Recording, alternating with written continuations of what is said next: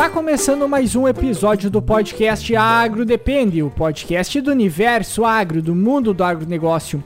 Hoje nós vamos estar trazendo um tema que é bem pertinente, principalmente agora com a pandemia. Isso já vinha acontecendo por causa de todas as tecnologias, principalmente de dados que vem chegando e transformando a agricultura mais digital, na agricultura 4.0. E hoje a ideia é nós falar um pouco sobre isso, sobre a agricultura digital. Meu nome é Eduardo Sebastiani. Olá, boa noite pessoal. Boa, uma satisfação muito grande estar junto com o Cássio, com o Sebastiani, falando um pouco de agricultura digital e trazendo as novidades na reinvenção, né, nesse momento em que o mundo está é, passando aí por modificações, falar de agricultura digital. Meu nome é Cassiano Sartor Decker e vou pedir para o nosso convidado, que já fez uma abertura aí, uh, se apresentar um pouco, falar do trabalho dele. Pode ficar bem à vontade, Santi.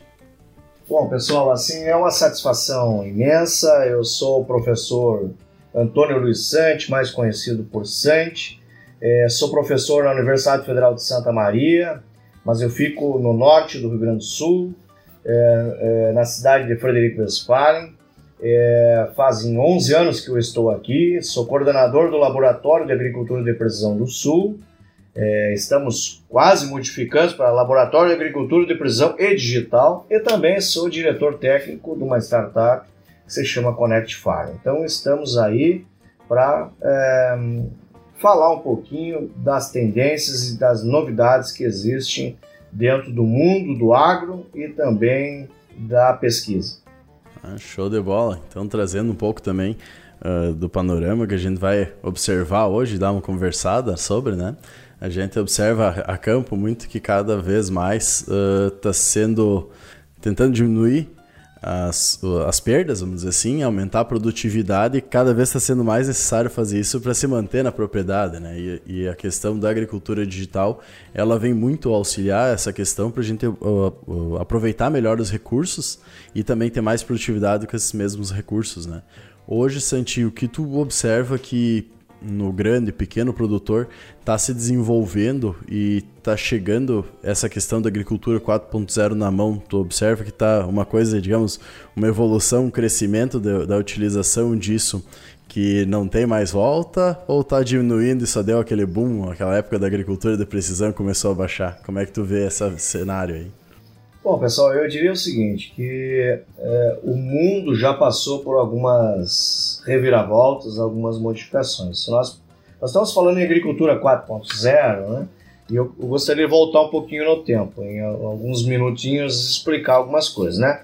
É, então, assim, quando nós saímos lá da agricultura artesanal, daquela agricultura em que é, nós trabalhávamos basicamente eh, de forma manual, sem, sem a, a, a presença uh, de máquinas agrícolas, né, nós chamamos de agricultura 1.0. Isso faz parte também de muitas, muitas realidades né, que nós temos espalhado pelo Brasil e pelo mundo, que é a pequena propriedade.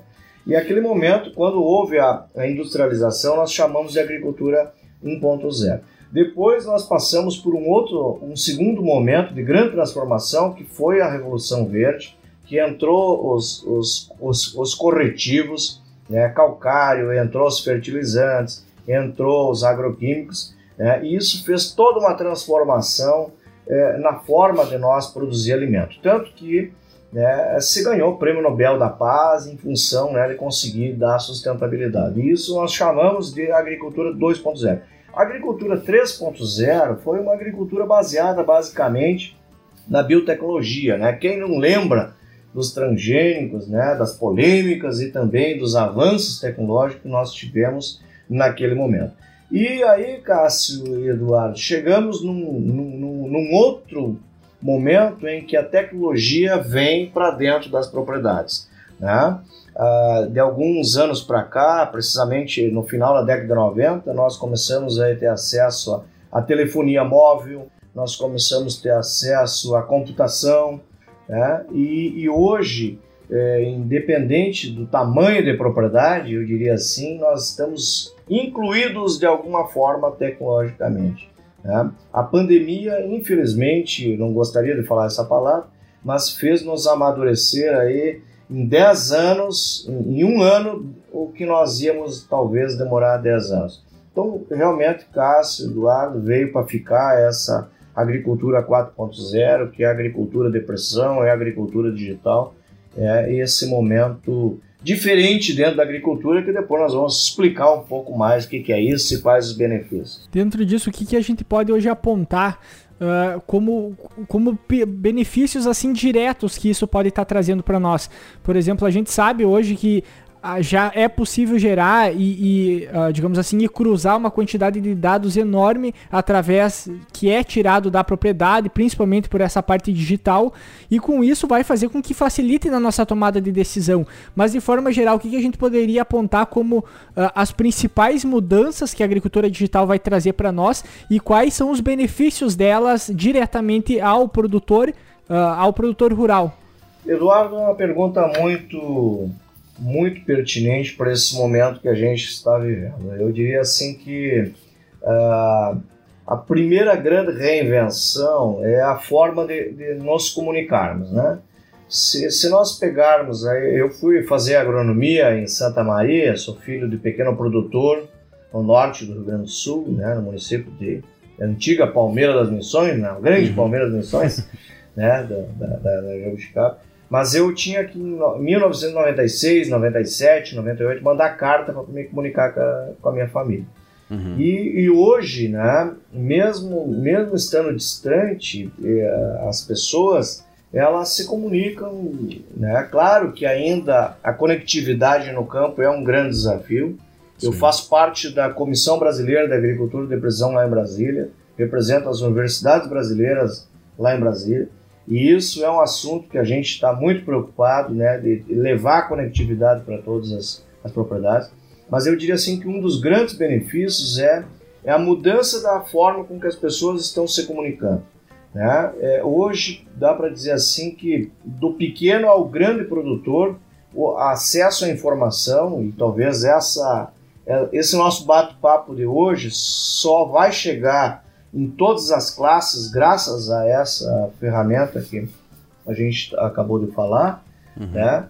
É, é, é, possível graças à conectividade. É, coisas que a gente podia dizer assim há alguns, assim, 10 anos, nem 10, 10 anos atrás, 5 anos atrás, que, que só iria ter acesso à, à informática, à previsão de tempo, a, a é, a, a preço de dólar, ou N outras informações, né? Quem estava uh, com, com, da média da grande propriedade. Hoje nós podemos falar que a conectividade, que essas informações levaram conhecimento para todo mundo. Então eu diria assim, Eduardo, que uh, é uma forma diferente de nós pensar as propriedades e os benefícios ainda são incalculáveis. Né? Incalculáveis, porque eu diria assim, que um pequeno produtor, ou um médio produtor, ou um grande produtor, que ele tem que tomar é, durante é, um ciclo de uma cultura mais de 100 decisões, é, se ele não tiver acesso a um bom consultor, que é o que se fazia nos anos atrás. As empresas de sucesso tinham bons consultores, mas hoje nós, como técnicos, né, vocês dois como os colegas também, uhum. né, a gente está limitado, nosso olhar está limitado. Né? Então eu diria assim que a, graças à agricultura digital, a, né, nós temos conseguindo a, a chegar mais próximo da assertividade, da tomada de decisão e dos bons resultados. Eu acho que esse é um grande legado da agricultura digital. Uma coisa que eu acho interessante que tu traz, que essa parte de ter bons consultores. Antigamente a gente vai pegar, estava muito ligado ao cara ser especialista numa questão só. Então ele é especialista só em semente, ele é especialista uh, só em fungicidas, vamos dizer, dar um exemplo, né, doenças. Enfim, ele, ele era específico daquilo e tu compravas a consultoria para isso. Hoje a gente vai, claro que ainda tem essas pessoas, né? Eh, cada vez mais tecnificadas, com mais experimentos, mais conhecimento. Porém, a gente vai observar que para o produtor rural, uh, lá na ponta da lança, vamos dizer, quem está realmente a campo, a gente uh, consegue ver que não entra mais essa parte de ser específico em alguma coisa só.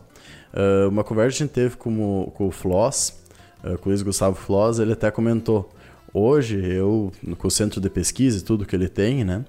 Ele comenta que ele uh, é mais um cara que recebe todas as informações, dá uma filtrada e daí repassa para os outros técnicos uh, para já passar alguma coisa um pouco mais mastigada, né?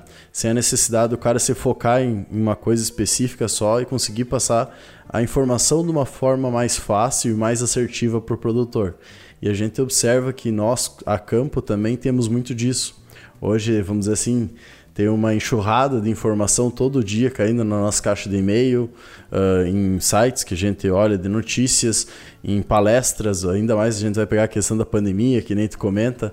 Cada dia tem uma live, cada dia tem um treinamento, tudo online que facilita muito, né? Quanto mais pessoas uh, utilizando isso. Porém, muitas vezes todo esse excesso de informação não está sendo filtrado, não está chegando a campo, né? Então entra muito nessa questão que tu comenta. Da... Hoje a gente tem muita informação, todo mundo tem ela disponível, mas não saber utilizar muito essa coisa e daí que nós entramos, né? Nessa questão técnica e também de desenvolvimento. É, Cássio, assim eu acho que é, são, são é, eu início do ano, antes até, estava ali numa transição da pandemia, eu é, o dia 1 de abril, coincidentemente, né, o dia da mentira, é, eu estava lendo um artigo sobre, é, de um grande jurista brasileiro é, sobre, é, sobre a mentira e a verdade, né? E, e eu diria assim que e, na, naquela leitura eu, eu aprendi uma coisa que a gente já sabia primeiro que conhecimento é poder. Sim. Mas infelizmente, né, a fake news também tem se tornado poder. Então, assim, depois da, de, de, desse, desses momentos que a gente está vivendo, né, saber tomar decisão assertiva é algo extremamente é, complicado, uhum. requer muito conhecimento. O Floss, né, o Gustavo, foi uhum. muito feliz na, na ponderação dele, no sentido de que a, a gente que está na linha de frente, na pesquisa, na inovação, né, que é, se expõe como referência, é, não pode errar, uhum. em hipótese alguma. Né? Na verdade, ninguém pode errar, mas a gente é humano e, e, e, e é, é, é, possível disso. Então, assim, hoje o digital, né, se nós pegar o, o, o, Elmar Floss, que é o pai do uhum. digital, sempre, sempre me ensinou que, é, Santi, nós temos mais de 54 fatores de produção.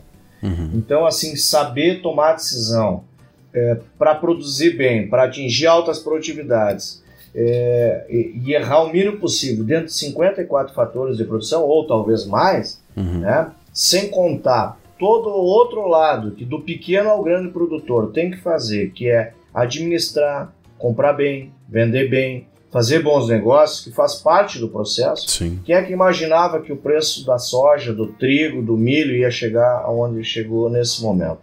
Né? Se a gente imaginasse isso, né, nós poderíamos talvez ter, fix, ter eh, não fixado nada o ano passado, uhum. no início do ano, né, e ter levado. Mas ninguém tem essa bola de cristal. Então, assim, eu diria que a, a, a informação ela, ela é uma, uma, uma grande aliada, mas ela não é responsável por fazer tudo por nós.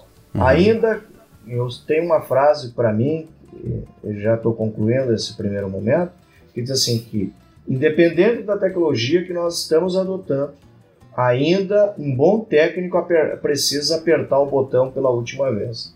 Né? Então é, é mais ou menos por aí a conversa. Até essa semana, se eu não me engano, semana passada eu estava escutando algum um podcast, se eu não me engano, foi até do Nerdcast, falando a respeito de previsões, né? Que, uh, por exemplo, que tem agora das eleições americanas ali, que dos Simpsons, que acerta, acerta algumas previsões. E aí, dentro disso, eles comentaram um, um fator que era a questão da informação, que muitas coisas não são simplesmente inventadas e jogadas ali, é pegado várias informações do que está acontecendo no momento e aquilo ali talvez futuramente pode ser que se encaixe uma peça, duas peças, três peças a mais se encaixe e aquilo realmente se concretize. Na propriedade rural, o que nós temos que fazer basicamente é um pouco uhum. disso. Nós temos que pegar vários dados que a gente está armazenando hoje, Uh, tentar correlacionar eles de alguma forma para saber qual que é o próximo passo para ajudar na tomada de decisão. Dentro disso a gente observa uma, uma coisa acontecendo, por exemplo, tem muitos produtores hoje que estão optando por fazer uma Uh, uma agricultura de precisão. Vão lá e, e, fazem um levantamento do solo, tiram várias amostras ali. Ele sabe tudo que tem na área dele agora, tanto de nutriente, uh, o que precisa ser feito de correção, em profundidade também, e assim por diante. Qual que é o problema principal que eu vejo, que tem a, gente tem pessoas que estão focando muito lá no 4.0, enquanto eles pararam lá na Revolução Verde e não estão fazendo nenhum calcareamento, sabe? Então tem muito disso, muitas vezes, que a gente acaba observando. Claro, eu entendo que a agricultura 4.0 ela vai trazer muito disso. Ele vai mostrar, talvez, mais, mais evidente, digamos, claro que quem tem um problema de acidez no solo já é um elefante na sala. Uhum e, e, e, o mapa de agricultura de precisão já só vai te reforçar isso, né? Mas uh, como que a gente faz com que isso chegue no produtor de uma forma mais consistente? Para aquele produtor, principalmente, que uh, já se fala em agricultura 4.0, enquanto ele está pedalando lá sobre no manejo de solo, uh, falta ainda o manejo da planta em si, né? Então, ou seja, tem muita coisa ainda que a gente tem que olhar para trás e talvez não tanto para frente, eu não sei, e, e como essa agricultura 4.0 vai ajudar a, a, digamos assim, a salvar aqueles caras que estão um pouco mais atrasados nesse processo. Eduardo, eu diria o seguinte, que eu é, tenho dedicado quase uma vida, né, desde, desde o meu início de doutorado lá em 2003, né, é, que a gente vem perseguindo e compreendendo. Ah, eu tive o privilégio de, de, de, de, de ser o primeiro trabalho de doutorado no Rio Grande do Sul envolvendo a agricultura e depressão. E a gente acompanhou desde o início essa caminhada, né?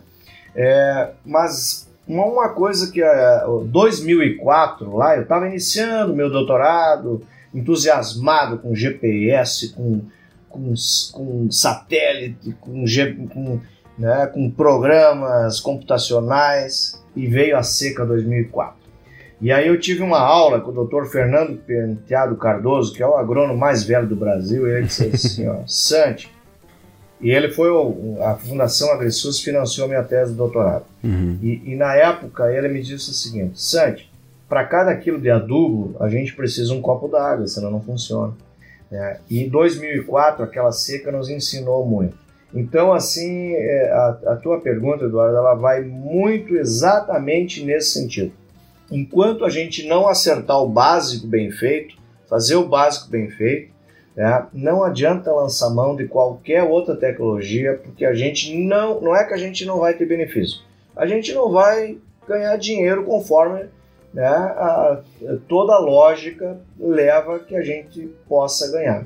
Então, é, hoje a gente vê o seguinte: muito produtor investindo em, em, em, numa, não diria uma parafernália tecnológica, mas, mas investindo numa, em, em, alguns aspectos do ponto de vista de agricultura de precisão, mas esquecendo de fazer rotação de cultura, esquecendo de fazer a semeadura na época certa, esquecendo de, de cuidar zoneamento agrícola, escolher bem a cultivar, não escolhe bem a cultivar e quer fazer taxa varada de semente. Eu orientei três teses de dissertação, três dissertações de mestrado, mostrando que mais importante que escolher uh, que, que fazer taxa barata de semente é importante, que é uma tecnologia fantástica da agricultura de precisão, tá? Uhum. mas nós precisamos acertar cultivar. Se eu errar cultivar, eu perco toda a, a, a ferramenta. E aí, pensando nisso, né, é, 2017 eu fui como pesquisador desafiado dentro de um projeto que se chama Construindo e Desafiando a Produtividade, né, e nós é, reunimos mais de 10 anos de pesquisa, mais de 100 mil análises de solo cruzado com mapas de colheita. Fizemos todo um investimento no sentido de simplificar, Eduardo, de criar um algoritmo, né, que hoje eu tenho uma, é, faço parte de uma startup que se chama Connect Farm, né, mas que está dentro de um, de um, algoritmo que visa é, trabalhar não mais naquela agricultura de precisão clássica. Por quê? Uhum. Porque nós é, tu, tu, bem falaste. É importante? Claro que é. Tem esses benefícios? Tem. Mas hoje, com, com todo o digital, com todas as ferramentas, nós, damos conta, nós nos damos conta e, e conseguimos medir que nós estávamos acertando não mais que 70% na tomada de decisão. E, e para o sucesso, para alta produtividade, nós temos que chegar perto de 100%. Então hoje nós criamos um índice de gestão ambiental, estamos trabalhando por ambiente de produção e estamos conseguindo chegar, e nós aumentamos em 15% a rentabilidade. Tanto que o ano passado, nós, numa das fazendas que eu tenho pesquisa desde 2007, nós conseguimos vencer o prêmio de maior produtividade do SES Brasil área irrigada com 112 sacos. Mas isso me alegrou? Cássio, não me alegrou. Tá? O que, que me alegrou? Foi que nos 55 hectares da propriedade nós fechamos médio, nos 55 hectares do talhão que ganhou o concurso de produtividade do SESB, nós fechamos média 102 sacos.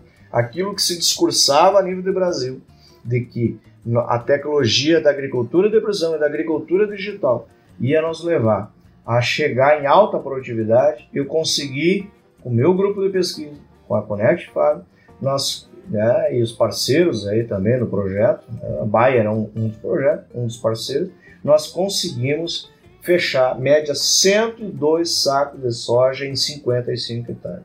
Então, assim, resumindo, Eduardo Cássio, esse é um dos grandes propósitos da agricultura digital. Né? Não adianta nós ter ilhas de alta produtividade, né? nos enganar que nós estamos chegando aí, porque lá em 2010 eu consegui produzir, numa das áreas de pesquisa, em 6 hectares, num pivô de 100 hectares, nós conseguimos produzir 316 sacos de milho.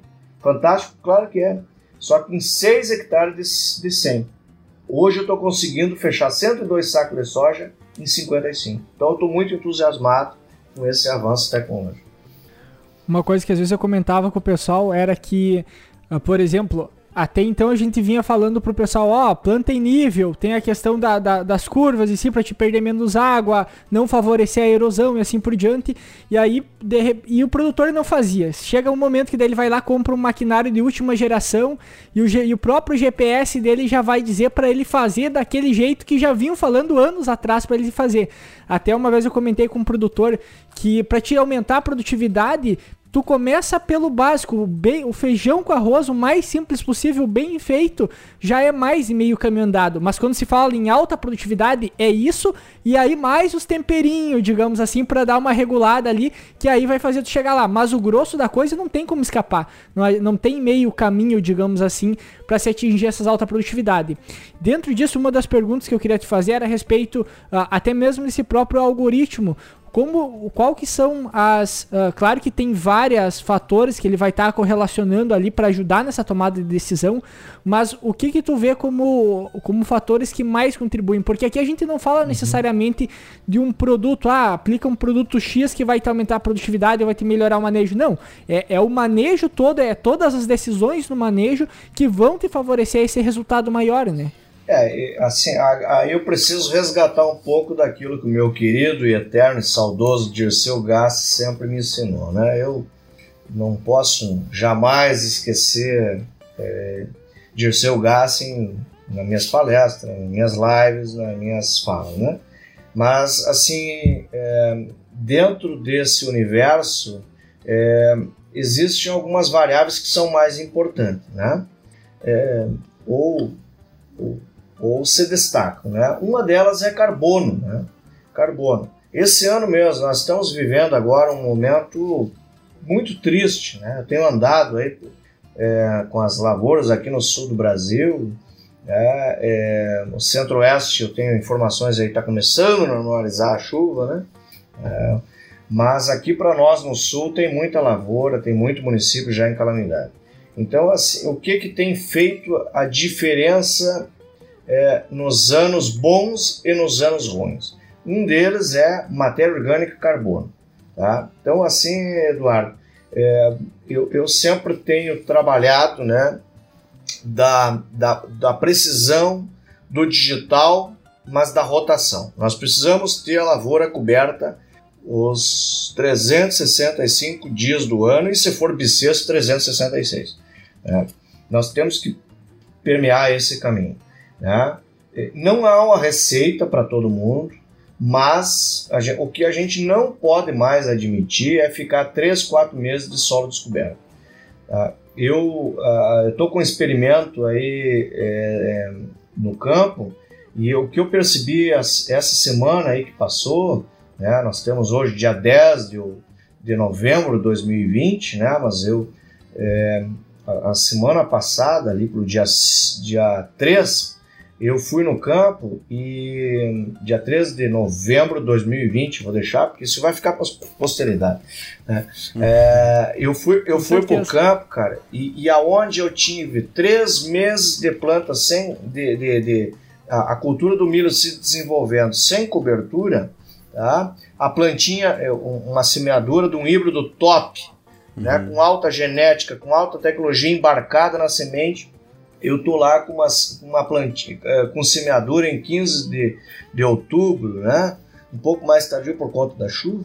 Eu tô lá com uma, uma plantinha sofrendo, sem raiz, sem desenvolvimento da parte aérea. E aonde eu tenho uma cobertura, né, três vezes mais a planta é, crescendo na parte aérea e três vezes mais de sistema radicular. Então, assim, se eu, se eu tenho infiltração de água, se eu tenho estrutura de solo, se eu tenho agregação, se eu tenho armazenamento de água, ou seja, o grande carbono como roda viva do sistema de produção, tá, as coisas começam a acontecer.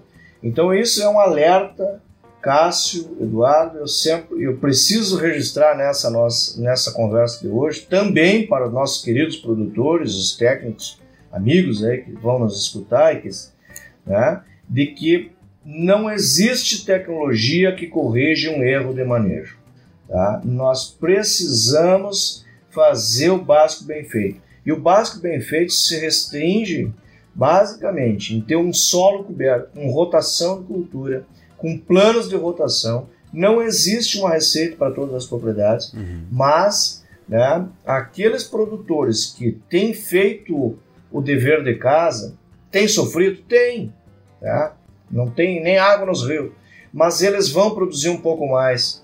Tá? Nós chegamos aí naquela seca catastrófica de 2004, para concluir o meu raciocínio aqui, naquela aquela seca catastrófica de 2004, que a média de produtividade do Rio Grande do Sul foi 17 sacos de produtividade, nós tivemos várias lavouras que a gente que vinha trabalhando com agricultura de precisão, ainda não se discutia agricultura digital, mas uhum. que vinha trabalhando com o conceito de agricultura de precisão e rotação de cultura, nós fechamos com média de 50, 45, 50 sacos por hectare.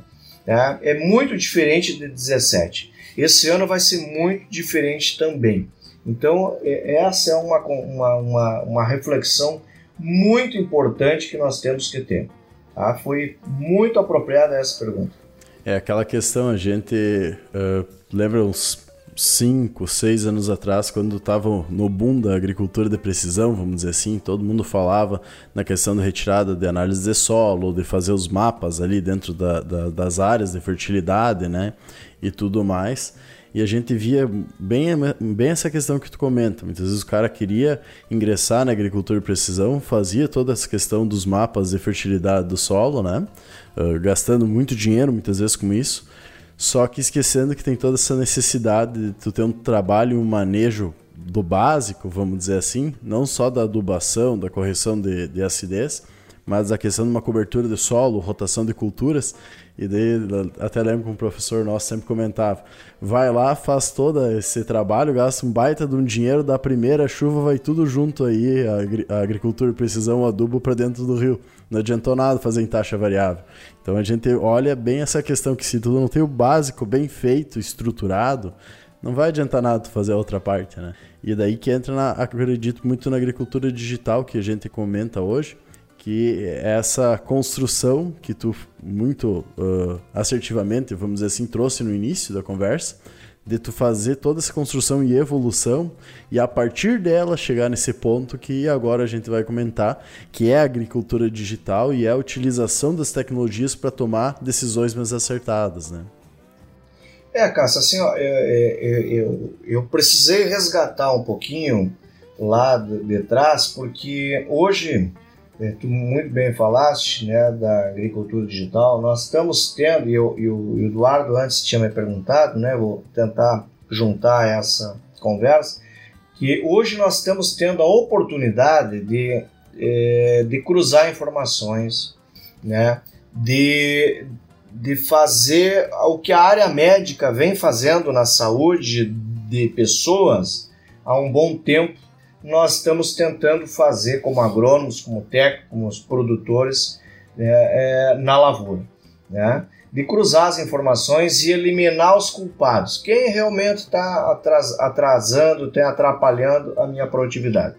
Agora, é, o que eu tenho visto assim no campo é que às vezes são coisas tão banais que não precisava tecnologia.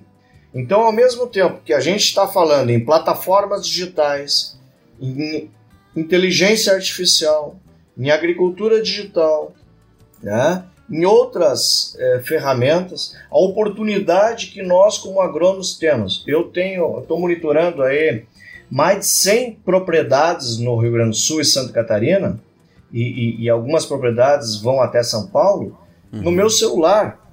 Eu, eu monitoro no meu celular.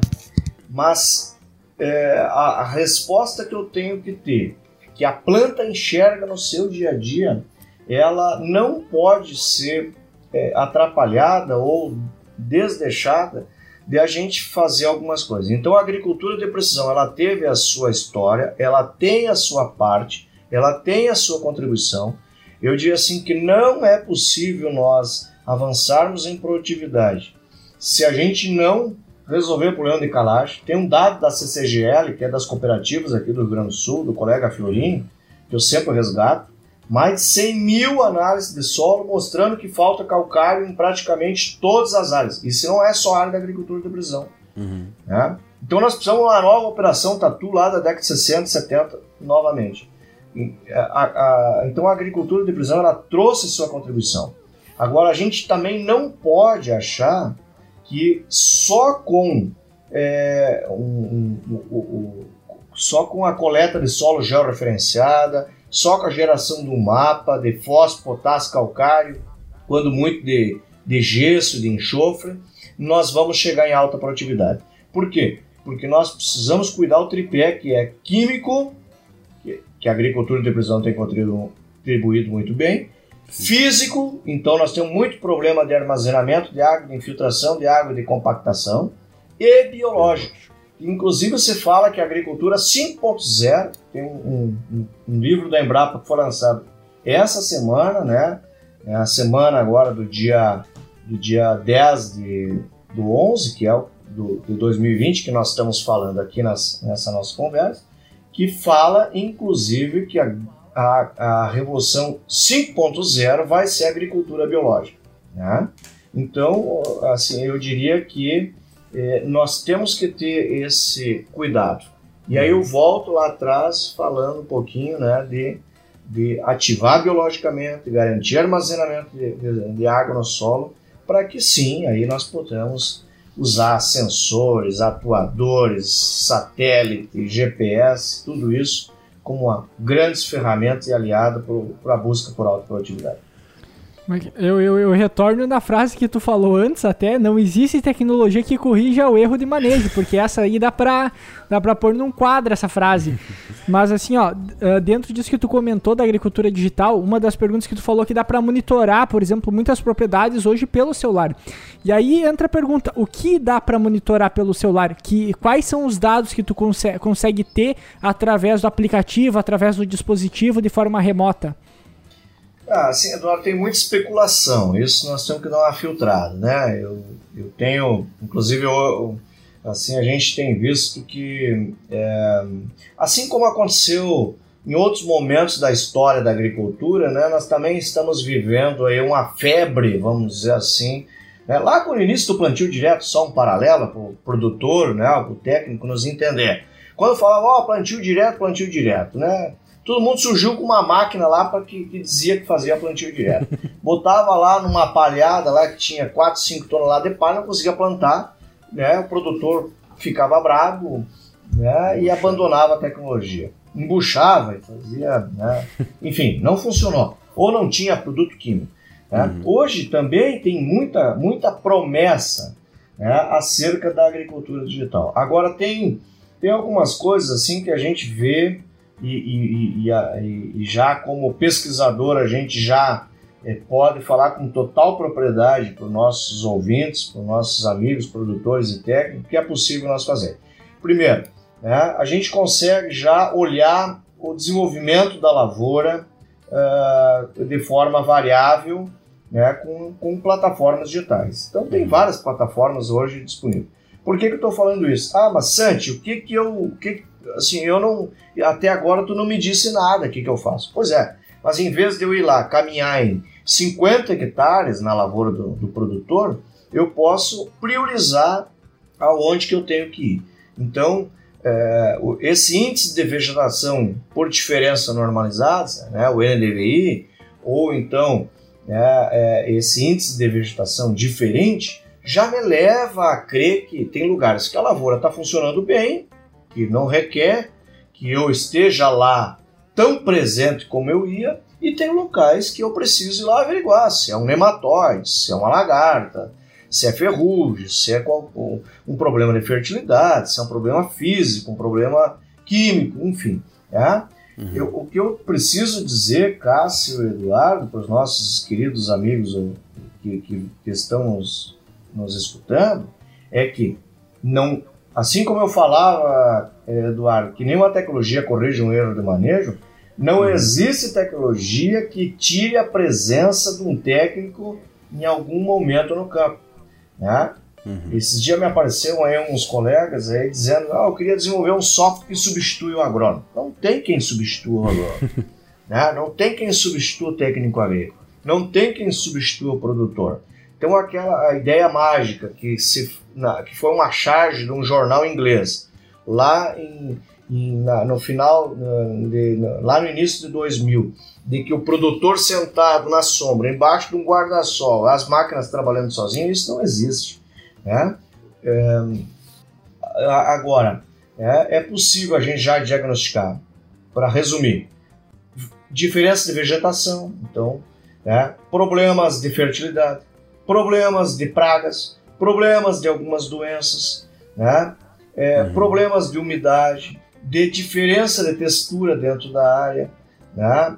É, e aí também né, uma, algumas outras constatações que está em curso na pesquisa, que é, é, de tentar entender ainda se é possível né, diagnosticar doença, por, daí, mas daí são especulações ainda por calorimetria, uhum. né, outra, outras coisas que eu acredito que num momento, num futuro próximo vai estar disponível. Uhum. Mas assim, tem várias coisas do, do aspecto agronômico que a gente pode encurtar caminho.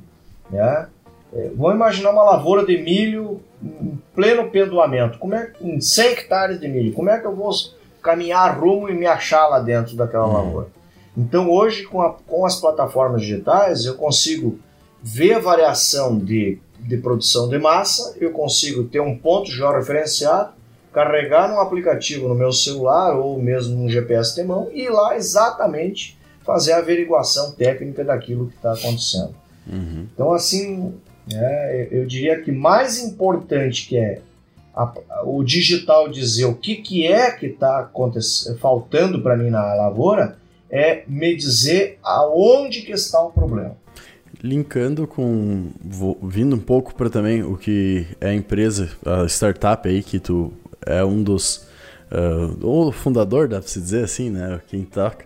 Uh, a gente gostaria de saber também a questão de como é que é esse trabalho de vocês. Vocês têm um algoritmo, a princípio, que vocês conseguem juntar informações e ter uma tomada de decisão? Ou você faz essa, uh, junção, essa análise técnica, vamos dizer, das informações que, que a gente comenta. Muitas vezes o próprio satélite dá para vocês, por algum aplicativo, alguma coisa uh, NDVI, N, N, DVI. NDVI. uh, a questão de uma imagem de drone, muitas vezes, como é que funciona hoje esse trabalho, junto com a análise de, de solos. Hoje, esse, esse cruzamento de dados, vamos dizer assim, é o maior produto de vocês? Isso, é, Cássio. Assim, é, em 2017 a gente foi desafiado para fazer um trabalho visando a construção, é, um projeto que se chama Construindo Desafiando Produtividade, uhum. que é um projeto da Baia, Brasil. Né? É, e a gente trabalhou com 13 produtores. Né? Uhum. É, nos modelos clássicos da agricultura de precisão e da própria agricultura digital que existiam. O que, que aconteceu, né? A gente viu que era possível, e aí eu fui prestador de serviço né, da, também da agricultura de precisão, né, e, e, depois na pesquisa, a gente viu que é, a gente precisava fazer um caminho reverso. Uhum. Tá? Se a gente olhasse assim ao solo para chegar em alta produtividade. Não. A gente tinha que fazer um caminho reverso, que é eu como planta, né, ou a planta uhum. como um, um, o grande beneficiário da alta produtividade. E aí a gente começou a resgatar todo o banco de dados que a gente tinha, é, de, tanto de universidade quanto também de colaboradores, né? E, e cruzamos mais de 100 mil análises de, de, de, de solo, do aspecto químico, do aspecto físico, com produtividade, e conseguimos treinar, né? treinar uma plataforma para, é, independente do talhão que, que, que a gente receba ou tenha acesso, ele uhum. defina ambientes que tenham potencial de alta, de média e de baixa produtividade. Eu digo potencial porque, ou seja, naquele ambiente que está em vermelho, quais seriam as. Assim, ele tem mais coisas para mim resolver antes de chegar em alta produtividade. Naquele ambiente que o, a, a plataforma vai me dar um mapa em, em, em verde, ele tem menos variáveis para mim resolver para chegar uma, a, a, ter uma lavoura de alta produtividade. E isso foi assim um sucesso absoluto que a gente né, conseguiu é, atingir o prêmio máximo de produtividade SES Brasil graças a, a, a, esse algoritmo. Hoje nós temos robôs que, que nos ajudam a trabalhar isso de forma inteligente. Tá? Uhum. Claro que não descarta a possibilidade, a, toda a, a expertise humana, Tá? E uma coisa bacana que agora a gente está incorporando é análises biológicas e também de carbono. Por quê? Porque não adianta é, nós pensar num produtor que tem alta produtividade.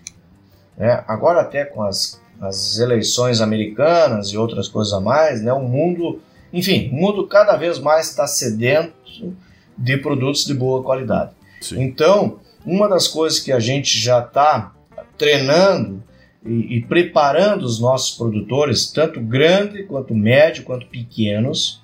Nós temos um projeto que se chama Connect 5K, que é voltado para a inclusão tecnológica da pequena propriedade, tá? preparando esses produtores para que eles, além de produzir alta produtividade, ter alta produtividade, para dar essa resposta que o mundo precisa de comida, eles também tenham lavouras sustentáveis, ou seja, que eles sequestrem carbono. Né? Por uhum. quê? Isso é extremamente importante de nós produzir comida com sustentabilidade e responsabilidade. Que a gente não adianta nada nós ficar aqui né, nessa nossa conversa falando da importância do digital, né, falando da importância dos avanços científicos que nós temos na agricultura brasileira, se daqui 10, 15, 20 anos os nossos filhos, nossos netos aí, né, uhum. não, não, não poderão ter lavouras sustentáveis ou nós não garantir que, a, que aquela lavoura que estava hoje entregando 80 sacos de soja, daqui 20 anos ela continua entregando 80 para mais.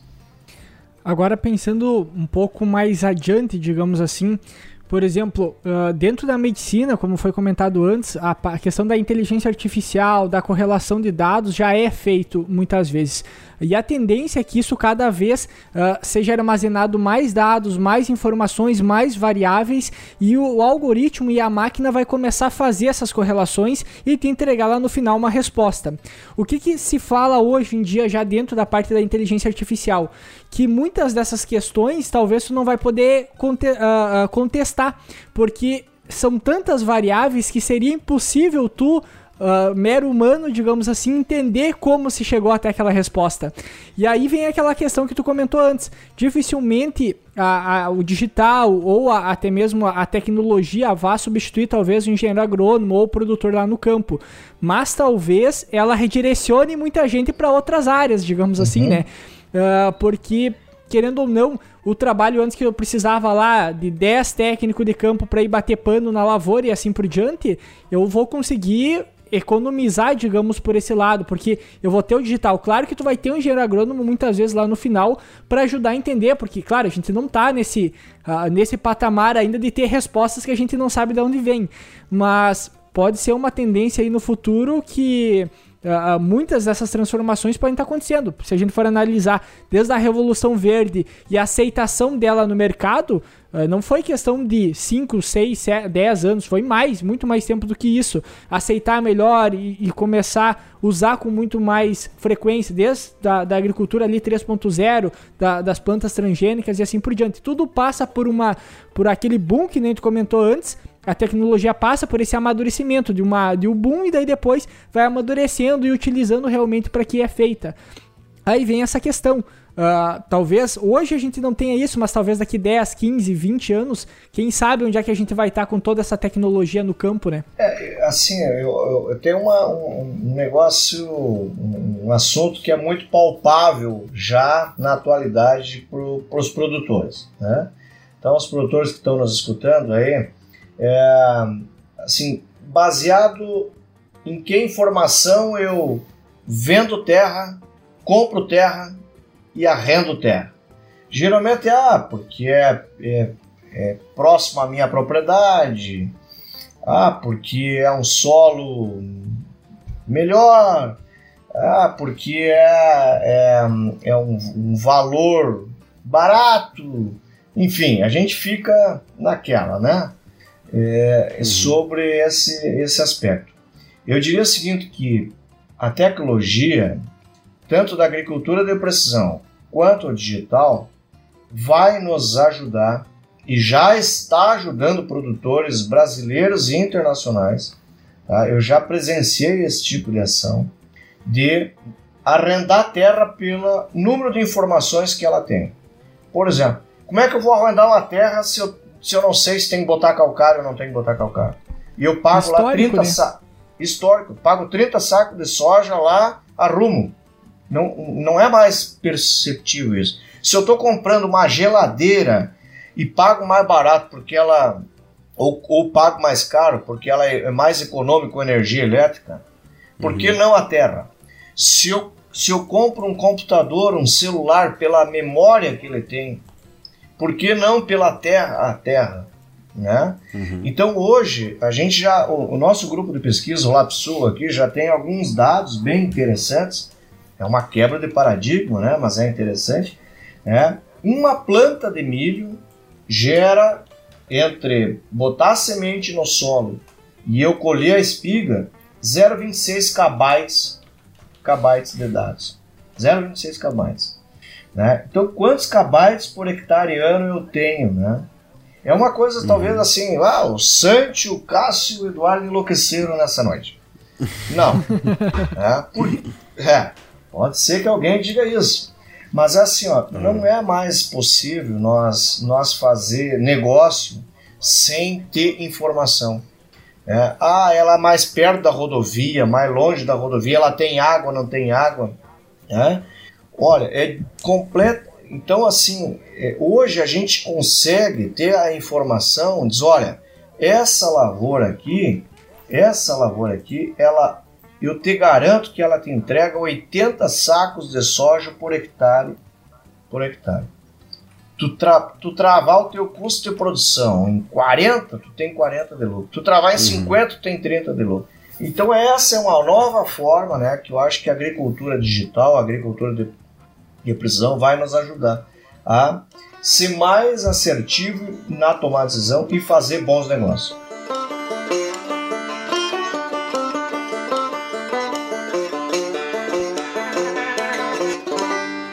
Bom, então com essa aula aí, essa discussão sobre a questão de agricultura digital, quando a gente pega, dá, podemos dizer que é só uma pequena introdução de todo o assunto, que é muito mais amplo, mas que tem esse começo, essa introdução que nós fizemos hoje.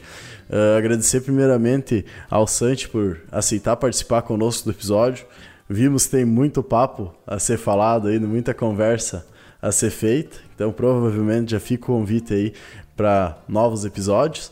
E no mais, novamente agradecer se a gente pedir, uh, te dar um espaço aí para tu fazer tuas considerações finais, um jabá aí, pode ficar bem à vontade.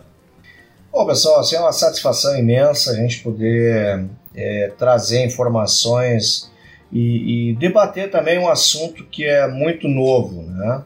É, a gente estava falando aí há menos de 20 anos atrás de agricultura de precisão, hoje nós estamos falando em agricultura digital e novos avanços tecnológicos. Então, assim que é, é muito ainda incipiente muitas coisas, né? mas nós não, não podemos, como produtores, como técnicos, é, é, ficar de fora, como pesquisadores, né? ficar de fora dessa, dessa nova incursão tecnológica.